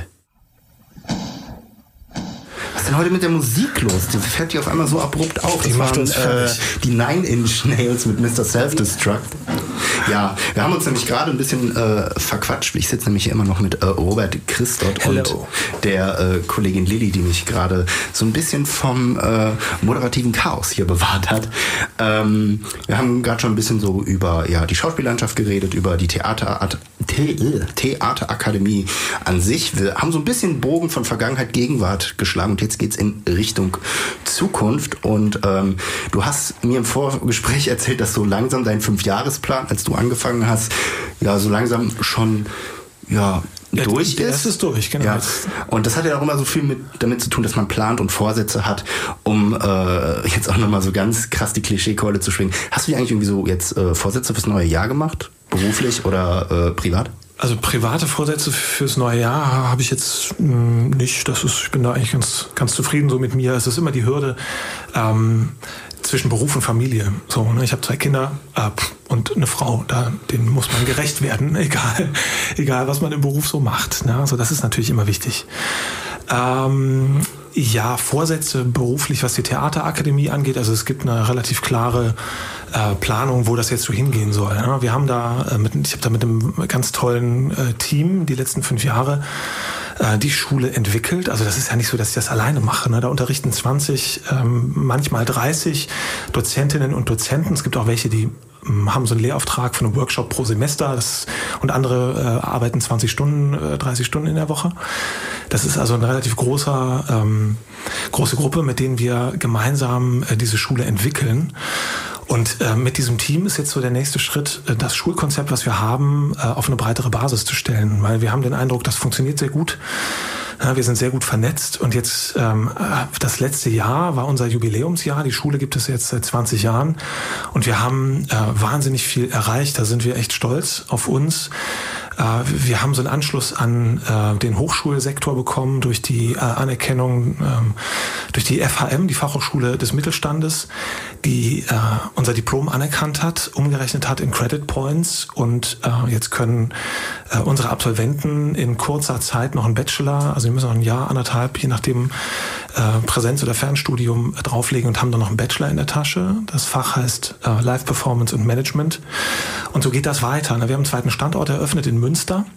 Ganz tolle Stadt, sehr kulturaffin. Da geht ganz viel äh, und mit einem großen Einzugsgebiet, wo es keine Schauspielschule gibt. Da haben wir uns jetzt hin entwickelt und das wird definitiv für 2018 unser ähm, äh, Hotspot so sein, dass wir den Standort in Münster ausbauen und äh, gucken, wo wir ähm, diese, diese, was ich gerade skizziert habe, diese kooperative, kollaborative Idee mit sehr flachen Hierarchien. Ne? Ich glaube, das ist gerade sehr, äh, sehr angesagt. Wir sehen das in ganz vielen Bereichen, ähm, auch im Stadttheater. Es gibt das Ensemble-Netzwerk, was sich in den letzten Jahren gegründet hat. Also Schauspieler, die sagen, wir wollen eine stärkere Lobby haben und ja, dass man sich da mehr, mehr noch vernetzt und ähm, absolut nicht das exklusiv hat für sich, sondern wir wollen das teilen, teilen, teilen. Wir wollen mit allen, die Bock haben, da zusammenarbeiten und natürlich äh, die Strukturen so erweitern, dass wir unseren äh, Schauspielerinnen und Schauspielern, also den Schülerinnen und Schülern mehr noch anbieten können.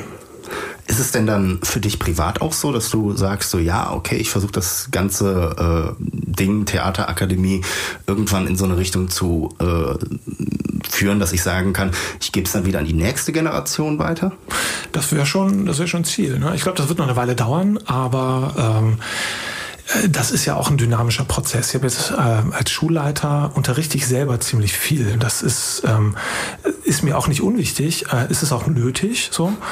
Ähm, und ich würde gerne diese Schulentwicklung, für die Schulentwicklung ein bisschen mehr Zeit haben. Das heißt, gerne ein bisschen weniger selber in der Woche unterrichten, damit ich mir ähm, damit ich mir für die Schule, für die ganze strategische Ausrichtung ein bisschen mehr Zeit freischaufeln kann. Und ähm, ich hätte nichts dagegen, irgendwann mal, so wie mein Vorgänger, vielleicht ein bisschen früher als er, so mit, das war mit 60, so, ähm, das äh, in andere Hände abzugeben und dann ähm, vielleicht auf so eine Art Netzwerk zu gucken, wo im Zentrum die TAG ist und sich drumherum Organisationen, Theater, aber vielleicht auch Produktionsfirmen, äh, Studios, was Hörfunk, was Film angeht, zu so einem großen Cluster zusammengefunden haben. Das wäre so ein Ideal, so eine Vision. Ne? Und wir haben auch ähm, viele Absolventinnen und Absolventen, die Produktionsfirmen aufgemacht haben, die eigene Theater haben, die eigene Gruppen haben. Also mit denen so ein, ja, so ein Schwarm aufzumachen, wo dann die Schauspielausbildung nur noch ein Teil ist. Ne? Aber es ist so eine umfassende Ausbildung sein kann für darstellende Kunst. Und ähm, es gibt äh, viele, viele, viele, viele Möglichkeiten in so einer Stadt wie Köln, also mit den der wahnsinnigen Theaterdichte. Und äh, natürlich wird auch viel gedreht in Köln. Ne? Also gibt viele Möglichkeiten, sich da zu verbinden, dass man sagt, ähm, es geht im Endeffekt um ja, so eine Art Forum, ein Forum zu schaffen für Menschen, die sagen, irgendwie interessiert mich Schauspielerei. Und dann gar nicht festgelegt sind auf eine Schauspielausbildung, sondern sagen, ich gehe an so einen Ort, an so eine Akademie, wo ich erstmal finden kann, was ist denn überhaupt meins? Bin ich vielleicht ein Regisseur oder bin ich vielleicht eine Autorin oder sowas. Ne? Und das, dem das dann auffangen zu können und dann zu sagen zu können, ich kann auch äh, innerhalb von so einer Ausbildung den Schwerpunkt wechseln und dann bilden wir nachher auch Autoren aus oder Produktionsleiter oder Produzenten oder Kameraleute. Ne? Das wäre so ein großer, großer Wurf. Das fände ich schon geil. Siehst du das denn in deiner Zukunft auch irgendwann, dass du vielleicht irgendwann nochmal sagst, so ja, ich mache vielleicht mal Pause und spiele nochmal irgendwo? Ja, ich vermisse das schon, das Spielen. Ne? Das geht, glaube ich, jedem Schauspieler so, der irgendwie schwerpunktmäßig ein bisschen was anderes macht. Wie gesagt, ich bin, äh, empfinde mich da als wahnsinnig privilegiert und bin sehr happy mit dem, was ich mache.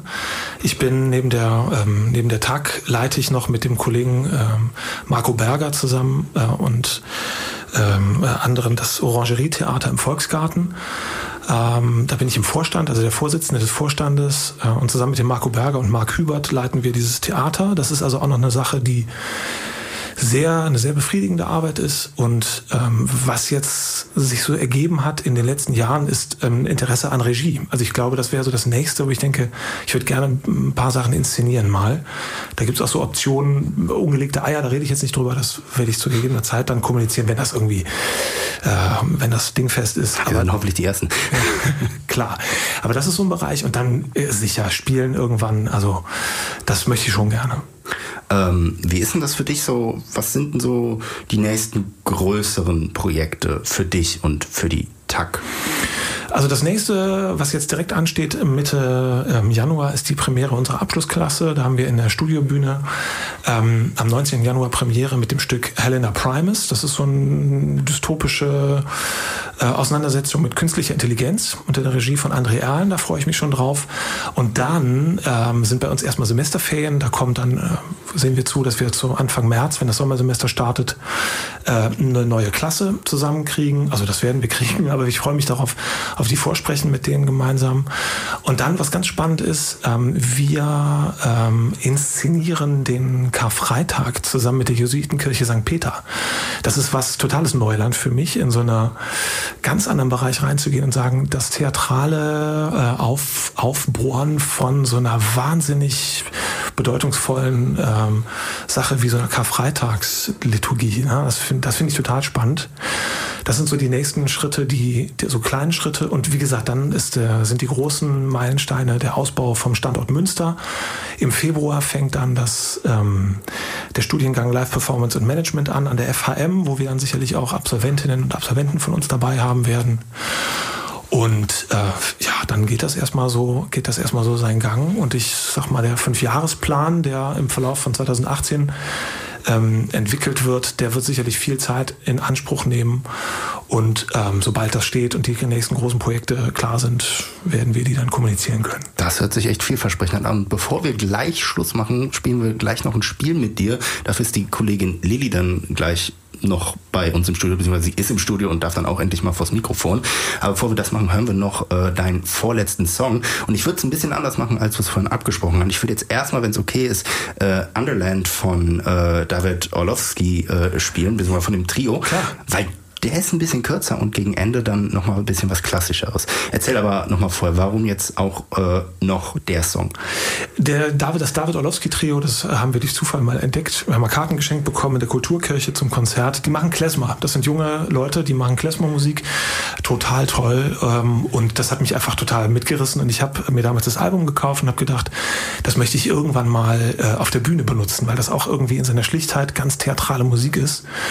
Und ähm, naja, Klezmer-Musik hat eine ewig alte Tradition. Ne? Da schwingt ganz viel mit. Das äh, hat einen gewissen Pathos in seiner Einfachheit, den finde ich super. Okay, und äh, dann spielen wir gleich noch das Spiel, aber jetzt ist erstmal hier Underland vom David Orlowski Trio für euch hier bei Echo auf der 100,0.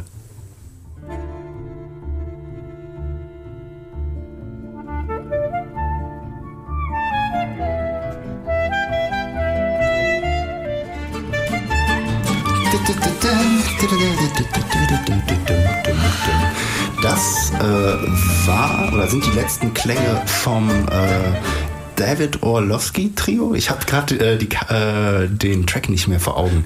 War es richtig? Ist das der David Name? Orlowski, Cool. genau. Ähm, hier immer noch auf der 100,0 bei Echo und äh, ich habe jetzt den Tisch gewechselt, beziehungsweise die Seite des Tisches gewechselt. Das könnt ihr zwar nicht sehen, denn bei äh, Echo ist es jetzt üblich, beziehungsweise ist es ja schon immer üblich gewesen, dass wir noch ein Spiel mit unserem Gast spielen und davon bleibt auch der gute Robert nicht verschont. Ja, ich freu mich. Lilly hat jetzt das Ruder übernommen und äh, wird uns jetzt quasi einmal vorstellen, was sie mitgebracht hat. Genau, also ähm, wir haben ja heute so ganz viel über Theater und Schauspiel geredet und deswegen machen wir jetzt ein bisschen äh, einen Rollenwechsel in die Vergangenheit von äh, dir und äh, über und du musst hier halt, was heißt überlegen, aber beziehungsweise du musst halt so antworten, wie du ungefähr vor 30 Jahren geantwortet Als der hättest. 19-jährige Robert. Also was, äh, was Auch mit dem würde Mindset. der was würde der 19-jährige Robert äh, sagen? Okay, cool. Und da stellt sich natürlich die Frage, ist es äh, auch am schwierigsten, sich selbst zu spielen? Ja, sich selbst zu spielen, äh, also hm, das ist eine total äh, tolle Frage, weil darum geht es eigentlich, dass man ähm, sehr bei sich selber ist. Also das Spielen ist, ähm, sich so verwandeln ist die eine Sache, aber man muss erstmal zu sich kommen. Ne? Und das ist, glaube ich, für viele das Schwerste, erstmal wirklich alles so loszulassen und Äußerlichkeiten loszulassen, sagen, so bin ich, äh, so klinge ich, so sehe ich aus. Ja, das ist so meine, mein Körper, den so zu akzeptieren, sich zu akzeptieren, wie man ist um sich dann wieder verwandeln zu können. Ne? So. Und das ist, ja, das ist total spannend. Und ich meine, eben, meine Frau zum Beispiel sagt, wenn sie mich spielen sieht, sagt sie auch immer, das war jetzt gut, was du gemacht hast, aber äh, ich habe da jetzt dich gesehen. Ne? Also da, da habe ich keine Chance, mich so richtig zu verwandeln. Auf der anderen Seite ist das natürlich auch schön, weil ich dann irgendwie offensichtlich auch so bei mir bin. Gut, dann äh, können wir das ja ein bisschen vergleichen, äh, was du vor 30 Jahren sagen würdest. Dann gucken wir mal, ob das dasselbe ist. Boah, jetzt bin ich mal gespannt. Also fangen wir an. Vor äh, 30 Jahren dein Traumberuf? Vor 30 Jahren mein Traumberuf. Äh, Vor, vor 30 Jahren war ich acht. Äh, da, nee, ach so. Genau. Also vor Daraus kommt 20 Bauer. Jahren. Also vor 30 Jahren war, war es, glaube ich, Bauer. Äh, Vor 20, Sagen wir mit 19. ja, mit, Neun, mit 19 war das schon Schauspieler. Oh ja. Also, und äh, es ist jetzt auch immer noch so. Boah, ist, weiß ich, ja, ich, ich muss jetzt, glaube ich, ja sagen. Ne? nee, ich habe jetzt noch nicht zu meiner Frau gesagt, wenn ich jetzt nochmal wählen könnte, wäre es vielleicht Koch. Der. Okay. Ja, ich koche total gerne und finde das so faszinierend. Der deckt das so gerade für mich. Und ich glaube, der Job ist, ähm, ist nicht viel weniger schwer als, als Schauspieler, also fachlich, aber auch das ist ein sehr, sehr harter Job. Ähm, aber äh, ich liebe die Schauspielerei noch immer, ne? aber man verändert sich. Ist ja schon ein, Richtungs ein ein enormer Richtungswechsel dann. Ja, ja, aber man sucht ja so neue Herausforderungen. Ähm, also am meisten Spaß macht mir. Jetzt vor 20 Jahren. Genau. Äh, am meisten Spaß macht mir. Äh, Pass auf, was du sagst. ja, ja, ja, ja, genau. Ähm, äh, lesen. Oh.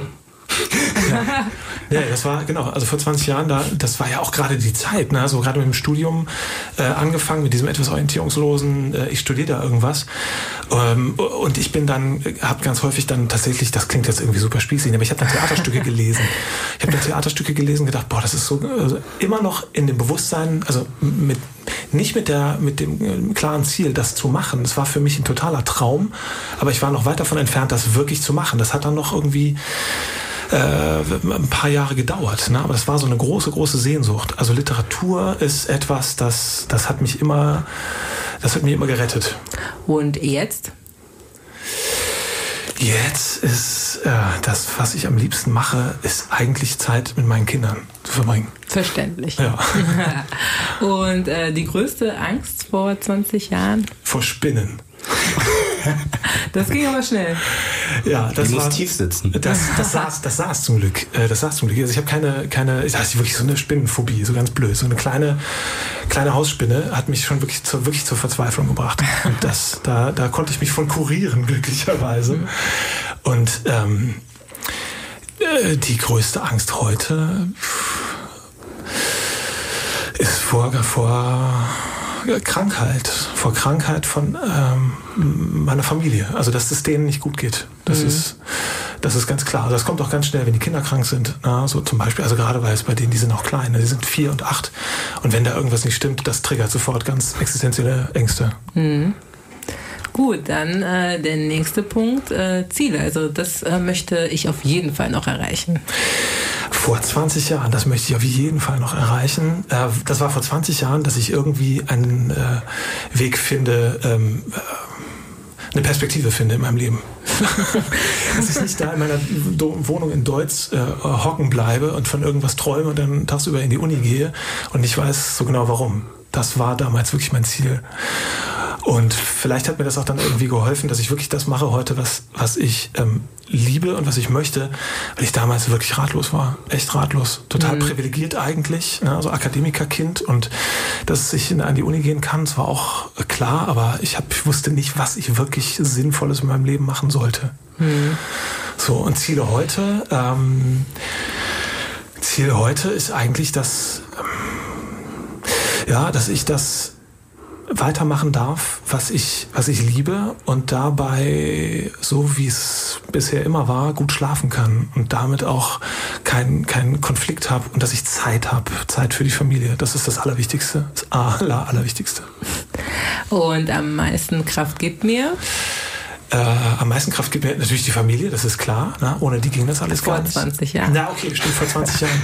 Am meisten Kraft vor 20 Jahren gab mir, ähm, gibt und gab mir meine, meine Frau, damals meine Freundin und mittlerweile noch meine Frau, die äh, mich dann auch irgendwann in den Arsch getreten hat und gesagt hat, ähm, mach jetzt, äh, geh jetzt mal vorsprechen. Hm. Ja, die hat also mich davor bewahrt, irgendwas anderes zu machen. Ähm, und wegen ihr bin ich damals auch in Köln geblieben, weil sie hat dann ein Auslandsjahr äh, angetreten nach England. Und ich dachte, ich kann nicht irgendwo anders sein.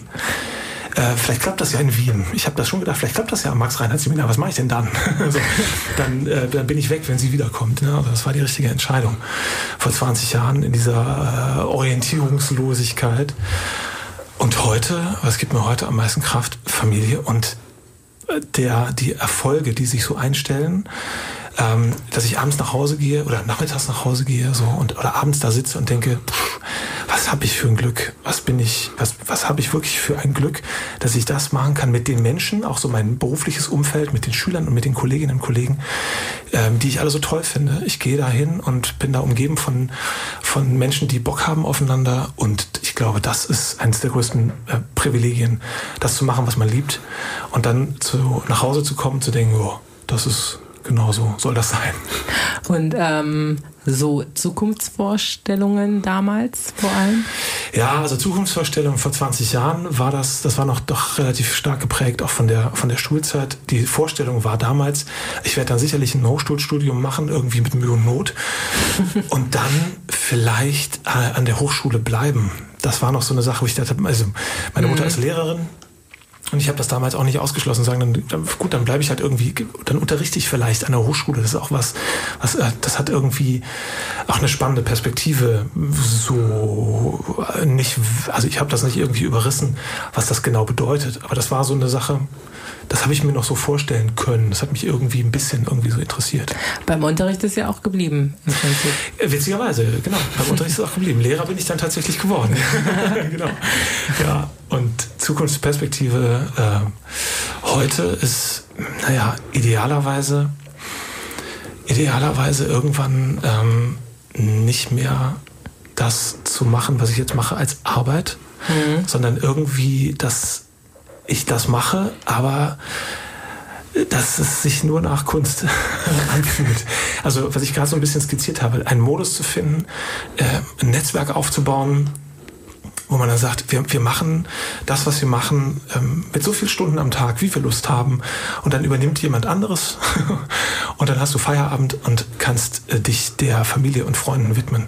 Also so eine Art, naja, das hat auch mit so Ideen von, ohne jetzt besonders äh, große Kontexte aufreißen zu wollen, aber mit so Ideen von, von äh, Grundeinkommen zu tun. Also Idealvorstellung, totale Motivation ist irgendwann anders seinen Tag zu verbringen, als ich gehe arbeiten und dann gehe ich zur Familie sondern irgendwie, dass das alles so eins ist. Das wäre schön. Hm, das klingt auch schön. Und dann als allerletztes noch die Wunschvorstellungen damals und heute. Wunschvorstellungen damals war sicherlich ähm, in irgendeiner Weise etwas zu machen, wo ich entscheiden kann. Also der Wunsch selber zu gestalten, das war schon immer total wichtig. Ich möchte gerne irgendwo der Boss sein. Na, so, und wenn es ganz klein ist, also das war jetzt keine, keine, keine megalomanische äh, Vorstellung, ich muss irgendwie über andere herrschen, so. aber ich habe damals auch kurz überlegt, pff, ich war damals äh, Mitglied bei den Grünen und habe überlegt, äh, ist das nicht vielleicht auch was, in die Politik mhm. zu gehen, da, da mitzuentscheiden, mitzugestalten. Also das war schon ein Wunsch, ne, dass ich nicht auf gar keinen Fall so ein 9-to-5-Ding mache, wo ich jemand anderes Visionen erfülle, sondern dass ich meinen Wunsch, deswegen hatte ich auch so ein Dilemma, aber ich wusste noch nicht genau, was es sein sollte. Es sollte sich aber so anfühlen, dass ich sage, das ist das und da kann ich selber machen. Also, und das ist eigentlich auch geblieben. Das ist auch geblieben. Also meine Wunschvorstellung, meine große Vision, ne, wenn du so willst, ist halt wirklich zu sagen, ich möchte immer das machen, worauf ich Bock habe. Und mit der Bereitschaft, neue Sachen äh, zu erkunden, äh, da der Angst in die Augen zu gucken, nicht genau zu wissen, was das bedeutet, sondern einfach zu machen. Ja, ich bin jetzt da irgendwie auch Unternehmer mit dieser Schule und sagen, pff, dann mache ich halt einen Standort in Münster auf. Dann mache ich halt vielleicht noch irgendeine andere Schule oder ich gebe die ab und äh, gebe sie in, in, irgendwann in ein paar Jahren in, in andere Hände und widme mich dann keine Ahnung, einem kulturpolitischen Kontext kann ja auch sein. Ne? So. Also Wunsch ist immer der eigene Herr zu sein. Schon immer gewesen Schon und auch geblieben. Gewesen. Auf jeden Fall. Hoffen wir auf jeden Fall, dass das so bleibt. Äh, und bevor wir hier jetzt äh, Schluss machen, würde ich mich erstmal nochmal bei dir bedanken, dass du dir die Zeit heute für uns genommen hast. Äh, so kurz nach Neujahr ist ja auch ja, für manche Leute eine Leistung. Ja, das war kein Problem. Ich danke mich sehr für die Zeit, die ihr mir mhm. gegeben habt. Das war ganz toll. Und ähm, nochmal ganz kurz, falls ihr da draußen jetzt noch irgendwie äh, Infos über die Theaterakademie oder Robert haben wollt, dann guckt ihr einfach auf www.kölncampus.com in der Sendungsankündigung von Echo. Da findet ihr dann nochmal äh, ein paar mehr Infos. Und bevor wir dich jetzt mit deinem letzten äh, Lied nach Hause schicken, möchte ich mich auch nochmal bei der Lilly bedanken für die tolle redaktionelle Leitung heute. Und dein letzter Song ist ja ein ziemlicher Klassiker, ja, kann weil man so es ja sagen, auch Klassik ist. Ähm, Beethoven, Mondscheinsonate. Warum jetzt äh, nach Nein in Schnells Beethoven? Naja, das ist eine Form von, von musikalischer ähm, Kunst, die ist schwer zu toppen. Also das ist, ähm, ich habe ja gesagt, ich habe mit Klavierspielen angefangen und das ist auch so, wenn man Klavier spielt, ist das natürlich äh, auch was, das kommt dann irgendwann, spielt man das dann und ähm, äh, das ist was, auch was ganz Berührendes in seiner Schlichtheit und ähm, ja, Mondschein-Sonate, ne, zum, zum, eine, eine träumerische äh, äh, Zeitblase tut sich da auf, wenn diese Musik äh, klingt und dann kannst du alles da reinlegen. Ne? Es ist so einfach eigentlich und das äh, inspiriert mich auch immer wieder, solche Musik zu hören, zu sagen, da gibt es Menschen, die haben solche Sachen geschaffen und ähm, in dem, was ich mache, kann ich ja vielleicht auch irgendwann mal etwas schaffen, dass irgendjemand ganz anderes dann später sagt, boah, und sich das dann anguckt und so wie ich jetzt über die Mondscheinsonate irgendwie schwärme, über etwas schwärmt, was ich mit anderen vielleicht hinterlassen, habe hinterlassen dürfen. Na, so, das ist schon, das ist schon eine große Inspiration. Ja, okay, hoffen wir mal, dass das jetzt auch andere Leute da draußen inspiriert. Ich äh, sage an der Stelle auf Wiedersehen. Mein Name ist Christopher Jung, ihr habt Echo gehört und äh, jetzt geht's weiter mit der Mondscheinsonate von Beethoven.